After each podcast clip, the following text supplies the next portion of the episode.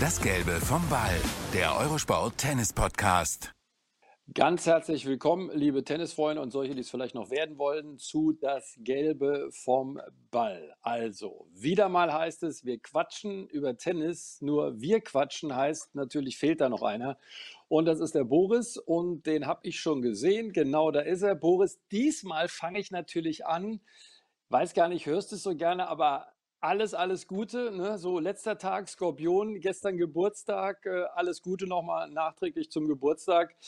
Hast du deinen Ehrentag ganz gut verbracht oder sagst du, komm, das juckt eh keinen mehr? Ja, ich hätte es fast gesagt, herzliches Beileid. Ich bin 54 geworden und äh, aber es hat gut angefangen. Ich war im Kreise meiner Familie. Äh, mein ältester Sohn Noah kam dazu und wir hatten ein schönes Wochenende, auch dann ein kleines Dinner mit Freunden beim Italiener.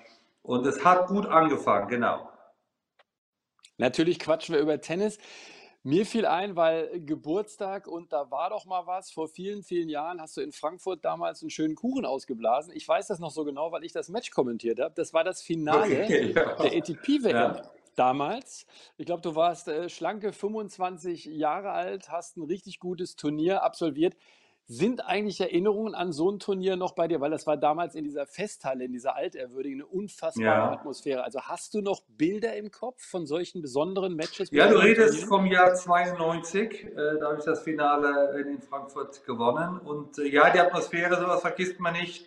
Wer einmal vor den Frankfurter Fans in der Festhalle gespielt hat, vor was waren es, 7.000, 8.000 Menschen, der wird das nie wieder vergessen. Äh, ich war auch als, als Fan von, von großen Konzerten schon in der Halle und, und habe das auch von der anderen Seite genossen, aber als Spieler war das immer traumhaft. Und das Besondere war, ich habe dann eine, einen Kuchen bekommen mit, mit 25 Kerzen und natürlich habe ich mhm. versucht auszublasen, aber die klingen immer wieder an. Das Ganze hat vielleicht 10 Minuten gedauert, bis ich kapiert habe, das ist so gemeint. Und die Leute haben dann Happy Birthday gesungen. Also es war ein, ein rührender, ein bewegender Abend und wenn man dann noch äh, das Turnier gewinnt, äh, äh also die inoffizielle WM für Tennisspieler und sich dann äh, es auch nennen darf, dann äh, viel bessere Abende habe ich nicht erlebt die du übrigens nicht nur einmal gewonnen hast. Und äh, ich kann mich noch gut erinnern, es waren, glaube ich, damals über sechs Millionen Zuschauer. Also das waren noch Zeiten. Aber wer weiß, vielleicht kommen wir wieder in die Region, denn wir haben ja die Finals hinter uns. Diesmal nicht mehr in London, war ungewohnt, sondern in Italien, sprich in Turin. Du hast das natürlich auch verfolgt. Ja, und man muss schon sagen, was wir da hinten raus erlebt haben äh, durch Sascha Zverev, der hintereinander weg Djokovic wieder mal geschlagen hat und Medvedev endlich mal geschlagen wie hast du ihn erlebt? Weil das fing echt schwierig an. Ne? Berrettini, erster Satz, unglaublich intensiv im Gruppenspiel, da musste Berrettini aufgeben. Wie hast du den Sascha im Verlaufe des Turniers erlebt? Eigentlich, wie ich ihn das ganze Jahr erlebt habe, äh, sehr konstant. Äh, die Schwankungen nach oben, nach unten sind kaum da gewesen. Vielleicht für ihn ein Vorteil sogar, dass er gegen Berrettini, also den Local Hero, gespielt hat. Da wusste er gleich von Anfang an entweder Sekt oder Seltzer. Und es wurde auch gespielt. Ja, dann ein bisschen Glück vielleicht, dass sich der Berrettini verletzt hat, aber trotzdem hat ja Sascha den ersten gewonnen. Und äh, insofern, er hat mich erinnert auch an das Turnier in Bercy, wo er das Halbfinale äh, zwar dann glatt verloren hat, aber auch da eine gute Leistung. Äh, davor hat er das Turnier in Wien gewonnen. Also er hat konstant starke Leistungen jetzt auch gerade in der Halbsaison gezeigt. Und so hat er auch das Turnier in Turin gespielt. Er hat also kein kein schwaches Match gespielt, dann äh, das zweite äh, Round-Robin-Match verloren in einem spektakulären Match 7-6 im dritten. Äh, äh, und also er ist eigentlich immer stark geblieben, er hatte keine schwache Phase und äh, für mich äh, das Halbfinale gegen Djokovic war vielleicht der Höhepunkt, weil die beiden wirklich sehr gut gespielt haben. Auch Novak hat ein tolles Match gespielt und Sascha war echt ein Ticken besser. Und äh, wie er dann das Finale äh, 6-4, 6-4 ähm, gewonnen hat, ich weiß nicht, die Nacht war kurz, äh, wo er da die Stärke ja. mitgenommen hat. Also das war bärenstark. Wir haben immer wieder im Verlaufe der Jahre über ihn gesprochen, Reifeprozess, und wir haben das auch im Verlaufe der Grand Slam Turniere beobachtet. Er ist reifer geworden in vielerlei Hinsicht. Er hat zum Beispiel, nachdem er echt platt war, Paris, das war auch ein Grund, warum er dann verloren hat, hat gesagt, ich war komplett durch jetzt nach Wien und Paris. Er hat dann wirklich auch mal vier, fünf Tage den Schläger weggelegt und hat echt auch mal mhm. relaxed. Ähm, das wäre eigentlich früher kaum denkbar gewesen bei ihm. Glaubst du, sowas gehört auch zum Reifeprozess dazu, dass er genau weiß, mein Körper sagt jetzt, hallo Junge, reicht erstmal und ich werde trotzdem fitter, frischer dann an den Start gehen?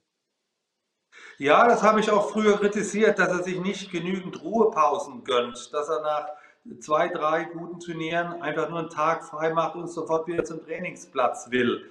Äh, da, da war er, also sag mal, äh, das lag vielleicht an seiner Jugend oder auch, auch an seiner, seiner Einstellung. Er ist jetzt auch da cleverer geworden, weil Erholung gehört auch, auch zum, äh, zum Training. Also du kannst nicht immer 100% geben. Der Körper muss sich mal erholen, der Geist muss sich erholen. Und das war wichtig, dass er sich da die Auszeit genommen hat, auch nur eine kurze, weil du, du, du verlernst ja nicht deinen Tennis in zwei, drei Tagen, aber dein Körper erholt sich, dein Geist wird wieder frisch. Und du schaust ja vielleicht zurück, dass die Hallensaison vielleicht sehr gut gewesen war und du jetzt auch einer der Favoriten für die, äh, für die WM bist. Äh, und da brauchst du auch mal äh, Zeit, um dir das, dir das klar zu machen und sich auch da vielleicht mit den richtigen Leuten zu unterhalten, die das dir nochmal auch erzählen. Und ich glaube, all das hat gut zusammengepasst. Ich habe ihn Woche davor noch zusammen mit Mischa auch in Berlin getroffen und ich finde auch, Boris, es ist so, natürlich, er ist auch sehr selbstkritisch, aber ich finde ihn sehr authentisch, wenn er sagt, Leute, hört zu, ich will das Ding gewinnen. Also für mich gibt es nur diese eine Option. Halbfinale oder Finale ist ja alles gut. Ich finde, man kann ihm das echt 100% abnehmen, weil das ist auch seine Einstellung.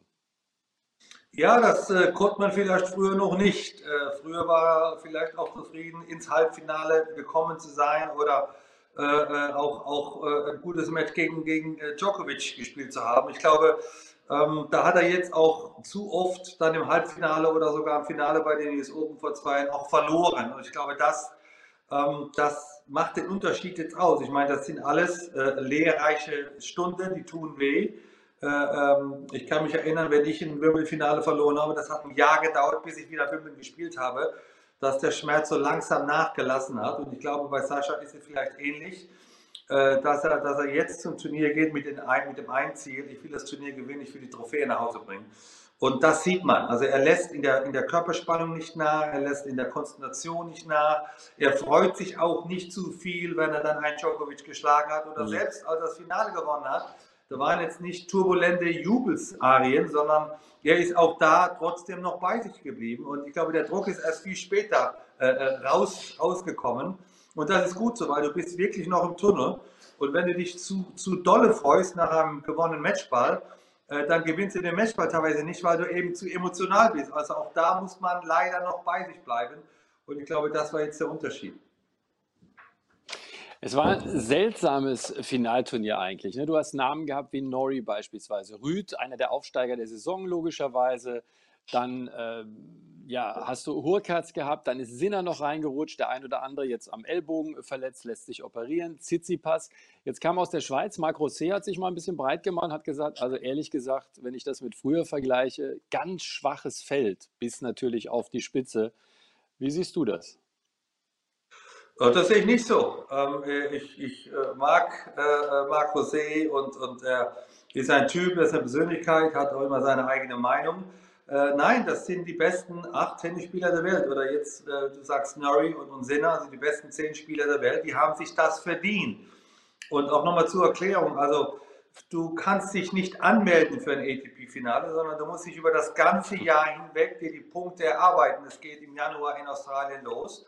Und das spielt keine Rolle, was du im Vorjahr geleistet hast, sondern du musst einfach dieses Jahr die Punkte holen, ob das im Grand Slam ist, im Master Series oder bei einem kleineren Turnier. Und deswegen haben sich diese Spieler das alles verdient. Da gibt es keine Wildcard, da gibt es keine, keine Ausnahmen, sondern entweder bist du unter den ersten acht oder du bist es nicht. Und, äh, und das spricht für sich. Tsitsipas, der ein starkes erstes halbes Jahr gespielt hat, wir erinnern uns auch an die äh, tollen Turniere Roland Garros beispielsweise, hat dann ein bisschen nachgelassen, auch körperliche Probleme muss man eh mal sehen. Aber die drei, die wir jetzt in der Endphase gesehen haben, also Medvedev, Djokovic, äh, Sascha Zverev natürlich und Tsitsipas, sind das die Jungs, wo du sagen würdest, da geht es im nächsten Jahr um die Eins? Ich würde eher, ähm, und ich wünsche ihm gute äh, Erholung und am Ellenbogen operiert zu sein als Tennisspieler ist, glaube ich, die Höchststrafe. Also das, das, Das muss er wirklich vorsichtig angehen, der, der, der liebe Stefanos. Ja. Aber ich sehe Medvedev, Zverev und Djokovic einen Schritt weiter vorne. Äh, äh, ich glaube, Daniel und Sascha werden mit Novak um die Nummer 1 kämpfen. Noch, noch ist der König äh, ähm, in den Namen Djokovic. aber ich glaube, Daniel und Sascha kommen ihm nah dran. das war schon ein Zeichen, was jetzt bei den News Open oder seitdem passiert ist. Und das wird sich fortsetzen. Ich glaube, die drei sind einen Schritt weiter als der Rest des Feldes.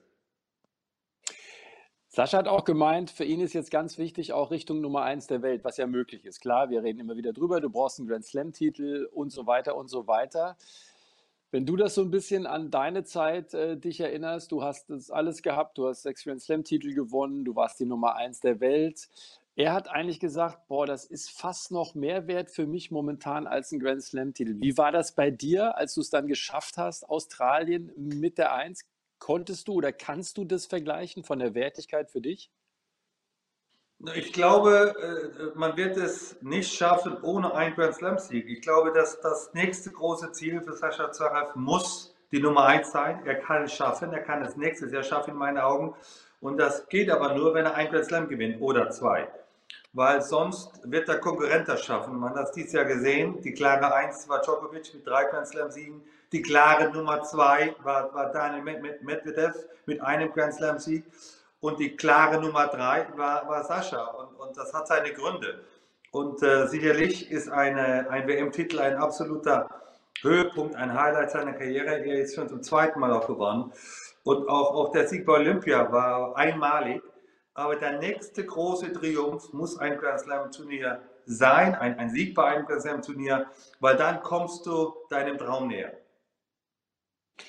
Ich glaube, in den letzten 20 Jahren der Einzige, der es mal geschafft hat, Nummer 1 zu werden, ohne Grand Slam-Titel zu gewinnen, ist, glaube ich, Marcelo Rios, äh, den wir noch ganz gut kennen, der Linkshänder, Chino genannt, äh, auch ein glänzender Spieler. Peter Lundgren hat ihn. Aber das ist mein Punkt. Also, wenn du jetzt Tennisexperten genau. fragen genau. würdest, könnt ja. ihr euch an den Chilen Rios erinnern, sagen, an welchem, an welchem war der Nummer 1? Das glaube ich nicht. Also, es macht doch einen ja, großen genau. Unterschied äh, äh, in der Tennisszene aus, ob du Nummer 1 bist mit einem Grand Slam-Sieg oder mehr oder ob du einfach zwei, drei Punkte bei kleineren Turnieren gewonnen hast. Naja, und dazu, und das wollte ich unterstreichen an deiner These, es ist halt mega schwer. Also wenn du kein Grand Slam-Turnier gewinnst und die 2000 Punkte nicht holst, ähm, dann wird es natürlich äh, mega schwer. Genau. So, äh, Sascha wird jetzt äh, ein bisschen ausspannen zehn Tage, er sagt nicht mehr, dann will ich äh, wieder ran. Ich glaube, es ist Richtung Mauritius gegangen. Da sind auch noch ein paar andere Menschen dabei, die in den letzten Tagen sehr oft in der Zeitung waren. Wenn es ihm gut tut, alles gut. Ähm, diese Fokussierung von ihm, ähm, sicherlich auch so ein bisschen äh, durch sein Umfeld. Ich glaube, Mischa spielt da auch äh, eine große Rolle insgesamt. Wie siehst du das? Weil der schon auch sehr kritisch sein kann. Ne? Ich glaube, der sagt ihm schon auch, was er denkt. Ja, ich glaube, das fängt beim Vater an. Ich fand auch schön die Rede, er gesagt hat, die ganze Familie ist da, nur, nur unser geliebter Vater nicht. Äh, ich glaube, der Vater ist ja immer noch der Chef, aber der Micha spielt eine ganz wichtige Rolle. A, er ist der zehn Jahre ältere Bruder. B, äh, äh, ehemalige, äh, you know, ab, absolute Weltspitze, in meinen Augen äh, als Tennisspieler. Ja, war nicht in den ersten zehn, aber hat, hat an, an besten Tagen äh, gegen fast alle gewonnen. Also der hat Erfahrung von dem, was er spricht. Auf der anderen Seite ist Sascha doch auch sehr eigensinnig, äh, ist überzeugt von dem, was er macht. Und das ist so eine, man braucht so eine gesunde Mischung. Du musst natürlich von dem überzeugt sein, wenn du auf den Platz gehst, du bist Mutterseelen alleine, du musst die Entscheidung selber treffen. Trotzdem musst du ein Umfeld haben, äh, äh an dem du, ähm, dem du vertraust, dem du glaubst. Und das Umfeld muss dir auch die richtigen Tipps geben für die nächsten Schritte. Und es ist so, so ein, ein, ein Balanceakt. Und ich glaube, diesen Balanceakt schafft die Familie Zverev im letzten Jahr, in den letzten 18 Monaten, nenne ich mal. Weil man sieht deutlich, Sascha spielt besser Tennis, er gewinnt mehr, er ist erfolgreicher. Und das liegt auch, weil eben die ganze Familie Zverev wunderbar zusammenarbeitet. Sonderbeauftragter Richtung Volley ist, glaube ich, auch darüber haben wir viel geredet, unter anderem eben auch Bruder Mischa. Ich weiß nicht, ob du dich noch erinnerst, gegen Djokovic aus der Bedrängnis so ein Rückhand-Volley ganz tief, so seitlich rausgespielt. Also man merkt, dass er jetzt irgendwie auch, Mischa sagt, mehr Ruhe hat in kritischen Situationen und mehr Selbstvertrauen, den wirklich einzusetzen, weil, Boris, ich erinnere mich an einige Kommentare, wo wir gesagt haben, mit den Grundschlägen musst du jetzt gar kein Stefan Edberg sein, wie du volierst, Aber ich finde, da hat er sich auch enorm verbessert. Weißt du, diesen Übergang, diese Transition ans Netz, das ist für mich selbstverständlicher jetzt. Ja, er ist ein kompletterer Spieler geworden. Er ist äh, unberechenbarer geworden. Äh, äh, klar, Grundlage ist der Aufschlag, aber äh, er hat auch Mut ans Netz zu kommen, mal die Rallye kurz zu machen, mal Rückhandsleist zu spielen, auch mal über die Distanz zu gehen bei der Rallye. Und das macht ihn so, so schwer für die Gegner. Äh, früher war es so, ja, wenn der erste Aufschlag nicht kommt, dann kommt vielleicht ein Doppelfehler oder äh, legt die vor mit dem Rahmen. Das ist jetzt seit längerer Zeit nicht mehr passiert. Und das heißt, dass Sascha natürlich ruhiger geworden ist. Er hat mehr Selbstvertrauen, er, er glaubt an die eigene Stärke und, und, deswegen diese Siege und auch diese Siege in Folge. Und ich, ich hoffe, wenn er jetzt mal zehn Tage Pause macht, meines Erachtens können es ruhig 14 Tage sein, weil die Saison ist, ist lang und, und Australien ist jetzt auch nicht übermorgen. Ähm, auch auch äh, jetzt ins neue Jahr zu gehen, wird es sich erinnern, warum er so gut dieses Jahr gespielt hat, weil er eben diese innere Ruhe hat, weil er ein kompletterer Spieler geworden ist und dadurch einfach, einfach saugut Tennis spielt. Was spürst du? Ist es im nächsten Jahr soweit, dass er wirklich den Joker knackt, dass er die Eins werden kann und ein Grand Slam Turnier gewinnen kann? Kurze Antwort: Ja. Mein Tipp ist, er wird nächstes Jahr sein erstes Grand Slam Turnier gewinnen und die Nummer 1 werden. Wird er die Nummer 1 am Ende des Jahres werden, da wird Novak und Daniel mitreden, aber er wird im Moment, irgendein Moment nächsten Jahres meines Erachtens die, die Eins werden. Er wird ein Grand Slam Turnier gewinnen. Die Frage ist, was machen die anderen Herrschaften? Ich glaube, es wird ein harter Kampf um die Spitze. Es wird ein harter Kampf, wer im November die Eins wird. Äh, aber im Laufe des Jahres wird er da mal ranschnuppern. Er selber sagt, äh, Wimbledon, Leute, vergesst das, äh, bin ich zu groß für, zu lang äh, von der Körpergröße, habe ich keine Chance. Ähm, A, wie siehst du das? Und B, ähm, US Open finde ich immer sind die Karten richtig gut für ihn gemischt, vielleicht auch bei den anderen. Wie siehst du so im Ranking mit den Chancen äh, bei den Grand Slam Turnieren, sagen wir mal, äh, ja, die Zukunft von Sascha? Also mit seiner Einschätzung bezüglich Wimbledon, das sehe ich überhaupt nicht so. Ich glaube, er weiß noch nicht richtig, wie er spielen soll. Äh, die Rasensaison ist sehr kurz. Äh, äh, der Übergang von Roland Garros äh, nach Halle auf Rasen auf Wimbledon ist unglaublich groß. Man muss einfach wissen, wie man sich auf Rasen bewegt, wie die Strategie ist. Und da habe ich noch nichts gesehen bei ihm, was mich da überzeugt. Aber nicht, weil er es nicht kann, sondern weil er, ja, weil er vielleicht, vielleicht brauche einen, einen Rasenexperten für diese vier Wochen. Vielleicht muss er, äh, soll den John anrufen oder weiß ich, den, den Rott, weiß ich. Also, ich glaube, auf Sand auf Hartplatz weiß er jetzt, wie er die Turniere gewinnen kann. Ich glaube, auf Rasen noch nicht. Aber nicht, weil er nicht gut genug ist, sondern weil er noch nicht die richtige Strategie hat. Ja, ist interessant, weil auch, ähm, ich erinnere mich wieder gern dran, Pete Sampras hat die ersten vier Jahre Wimbledon, also quasi kein Match gewonnen. Ne? Also der musste sich auch erst dran ja. gewöhnen. Rick Mackey, sein damaliger Trainer, hat gesagt, der musste erst laufen lernen. Warum hat das bei dir so schnell geklappt? Hast du das von Anfang an geliebt, weil es dein Ding war, weil du dich richtig austoben konntest auf diesem Belag? Weil du hast ja nur relativ früh, sagen wir mal, ein relativ großes Turnier gewonnen. Ja, nee, es ist, war mein, mein natürlicher Belag. Ich, bin, ich war ein sehr offensiver Spieler, habe die, die, die Punkte kurz gehalten, bin ans Netz vorgestürmt und das kommt hier natürlich gelegen auf Rasen. Und das ist der Grund, warum es mir auf Sand so schwer fiel, weil das ist, ist eben genau das Gegenteil. Auf Rasen gewinnt immer der, der mehr Punkte macht. Auf Rasen gewinnt, äh, auf Sand gewinnt immer der, der weniger Fehler macht. Das ist ein Riesenunterschied von der Mentalität her. Ich bin jemand in der Krise, ich gehe nach vorne. Sascha, das haben wir oft kritisiert, in der Krise geht er manchmal einen Schritt zurück. Das ist auf Hartplatz und auf Sand gut, auf Rasen nicht. Von denen, die noch so aufgeschlagen haben bei den ATP-Finals, über Yannick Sinner haben wir auch schon das ein oder andere Wort verloren. Äh, ich glaube, unserer Meinung, Boris hat ein bisschen viel gespielt, auch hinten raus, hat auch sich sehr geärgert, dass er die Chance verpasst hat, sich direkt zu qualifizieren. Was glaubst du? Ich meine, er ist jetzt in diesem äh, Bereich der, ja, der wirklich etablierten äh, Top Ten. Glaubst du, er kann diesen Lauf fortsetzen, diese Entwicklung fortsetzen? Richtig junger Kerl noch. Ja, und das ist der Grund, warum meines Erachtens Sascha jetzt die Chance nutzen soll, nächstes Jahr oder in den nächsten 18 Monaten die Eins zu werden, weil Sinner und Co. klopfen an. Die werden besser. Ich, ich würde dazu noch äh, den Al Alcaraz nennen, den finde ich auch faszinierend, mhm. wie er gespielt hat, auch in der Halle, was mich sehr überrascht hat, ob das jetzt in Wien war Auch oder in Rüd, Paris. Boris. Rüd hat sich unglaublich gemacht. Ne? Christian Rüd hat sich, hat sich äh, gesteigert. Das heißt, die Konkurrenz schläft nicht. Das heißt, man hat jetzt eine, ein, in Englisch sagt man Window of Opportunity, eine Chance, die muss man nutzen, weil die ist dann irgendwann vorbei. Und ich bin ganz bei dir. Also den jungen Sena finde ich auch faszinierend. Natürlich von der Spielweise, aber von der Mentalität. Das gefällt mir sehr gut bei ihm. Er spielt schon sehr erwachsen. Er ist in entscheidenden Phasen sehr ruhig. Ja, er hat zu viel gespielt, dann ist man immer noch mal müde. Aber vom Potenzial her, vom Talent her, ich meine, Yannick hat Sascha auch schon mal in Paris geschlagen, äh, letztes Jahr, glaube ich. Mhm. So, wenn, der hat die Qualität. Und wenn er jetzt einen besseren Plan bekommt, wird es mich nicht überraschen, wenn er also nicht nur die 10 bleibt, sondern auch weiter nach oben kommt.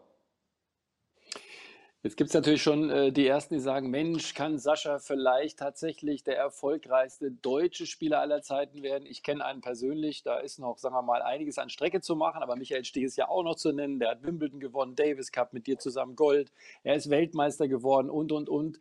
Wo siehst du Sascha momentan in diesem Ranking? Weil das ist ja ähm, der Deutschen liebstes Spiel, da immer gleich mal so eine All-Time-Ranking, wobei man die Zeitepochen nicht vergleichen sollte, anzustellen.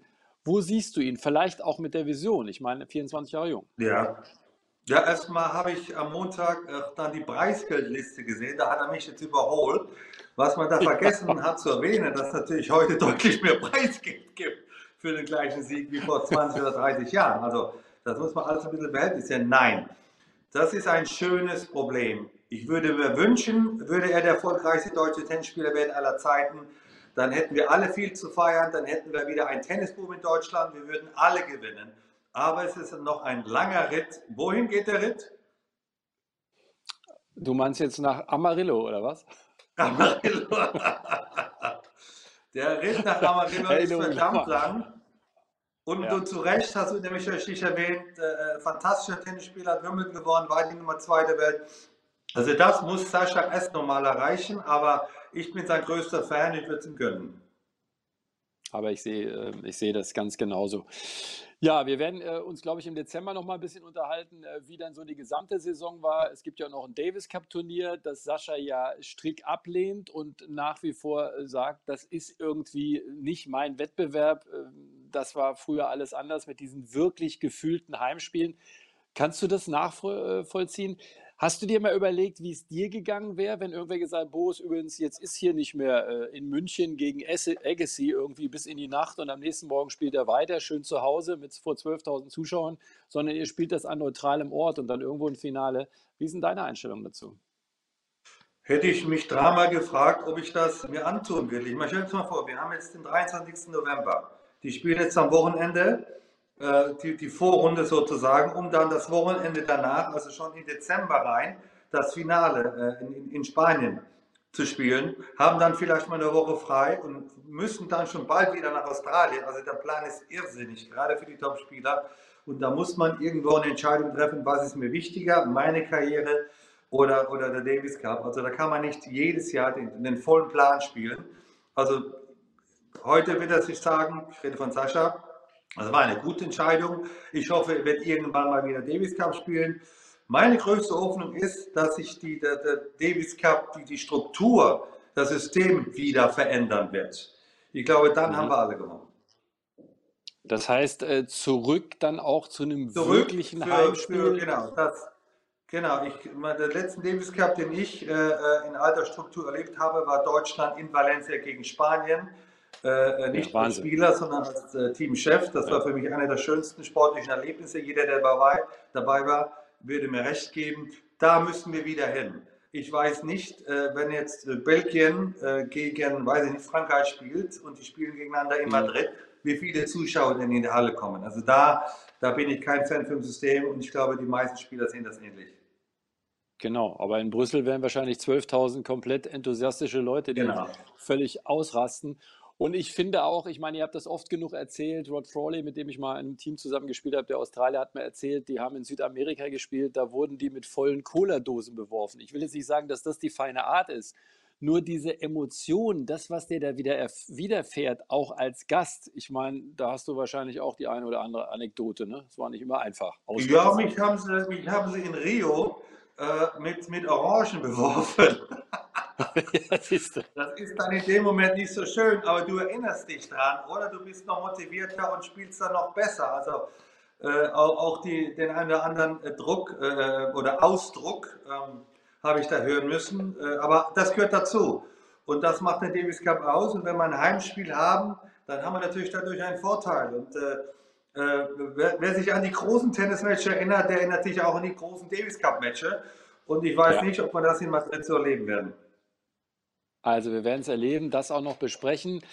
Top 10 fällt mir noch ein. Du hast mittlerweile Spieler wie Hurkacz, der so ein bisschen unterm Radar, aber er hat nun auch bei einem Masterturnier schon äh, wirklich großes Tennis gespielt und war relativ konstant dabei. Yannick Sinner haben wir schon erwähnt, Rüd haben wir erwähnt.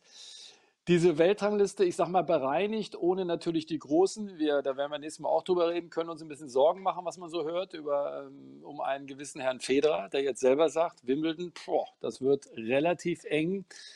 Ist es trotzdem für dich die wahre Top 10 Weltrangliste äh, äh, für die, die dann am Ende auch tatsächlich da stehen? Also der Tennissport ist ehrlich, wir haben keinen Unschieden. Es gewinnt einer und verliert einer und der gewinnt hat dann recht. Und insofern haben diese acht, die sich jetzt fürs ETV-Finale qualifiziert haben, die haben recht und die ersten zehn dann auch. Und das ist für mich die wahre Weltrangliste. Und so, so gern wir alle Roger und Rafa haben, wenn sie leider verletzt sind oder nicht spielen konnten, aus welchem Grund auch immer, dann haben sie den Platz da halt momentan nicht verdient. Und, und so, so ist der Sport. Was ist dein Tipp? Zieht der Joker äh, das mit Australien durch? Also das Impfthema, wir haben das letztes Mal angerissen. Man bleibt hart und sagt, wenn nicht geimpft, äh, dann nicht. Ich meine, es ist das Turnier, wo er am erfolgreichsten gespielt hat. Das müssen wir auch mal sagen. Ähm, und es ist da eine gewisse Zahl 21 auf dem Spiel. Hast du irgendein Gefühl, ob er es durchzieht oder was er macht? Oder sagst du, man muss auch mal warten? Also ich kann mir nicht vorstellen, dass er nicht in Australien spielen wird. Dazu liebt er den Sport zu sehr. Dazu liebt er die Tennis-Historie zu sehr. Er will die 21 Grand Slam-Turniere äh, äh, äh, Siege erreichen. Und du hast vollkommen recht. Australien ist sein bestes Grand Slam. Er hat jetzt schon neun, neun Mal gewonnen. Warum soll er da nicht zehnmal gewinnen? Aber er sagt auch, das ist ein allgemeines Problem, ist meine persönliche Entscheidung, ob ich mich impfen lasse oder nicht. Und es geht kein was an. Da bin ich ganz bei ihm. Aber wenn er im, im, im Tenniszirkus spielen will, und so, wir haben eine Diskussion mit einem, einem bayerischen Fußballer namens Kimmich, äh, äh, da musst du halt dich den Regeln unterordnen. Und das heißt, du musst halt sich impfen lassen, um, um zu spielen. Und das, das gilt für Djokovic und das gilt für Kimmich und das gilt für jeden Sportler, der in, in dem jeweiligen Sport zu Hause ist. Die haben die meisten, die jetzt nicht im Davis Cup tätig sind, gehen jetzt erstmal in die Pause. Es gehen viele auch in die Wärme, einfach mal relaxen, gar nichts hören.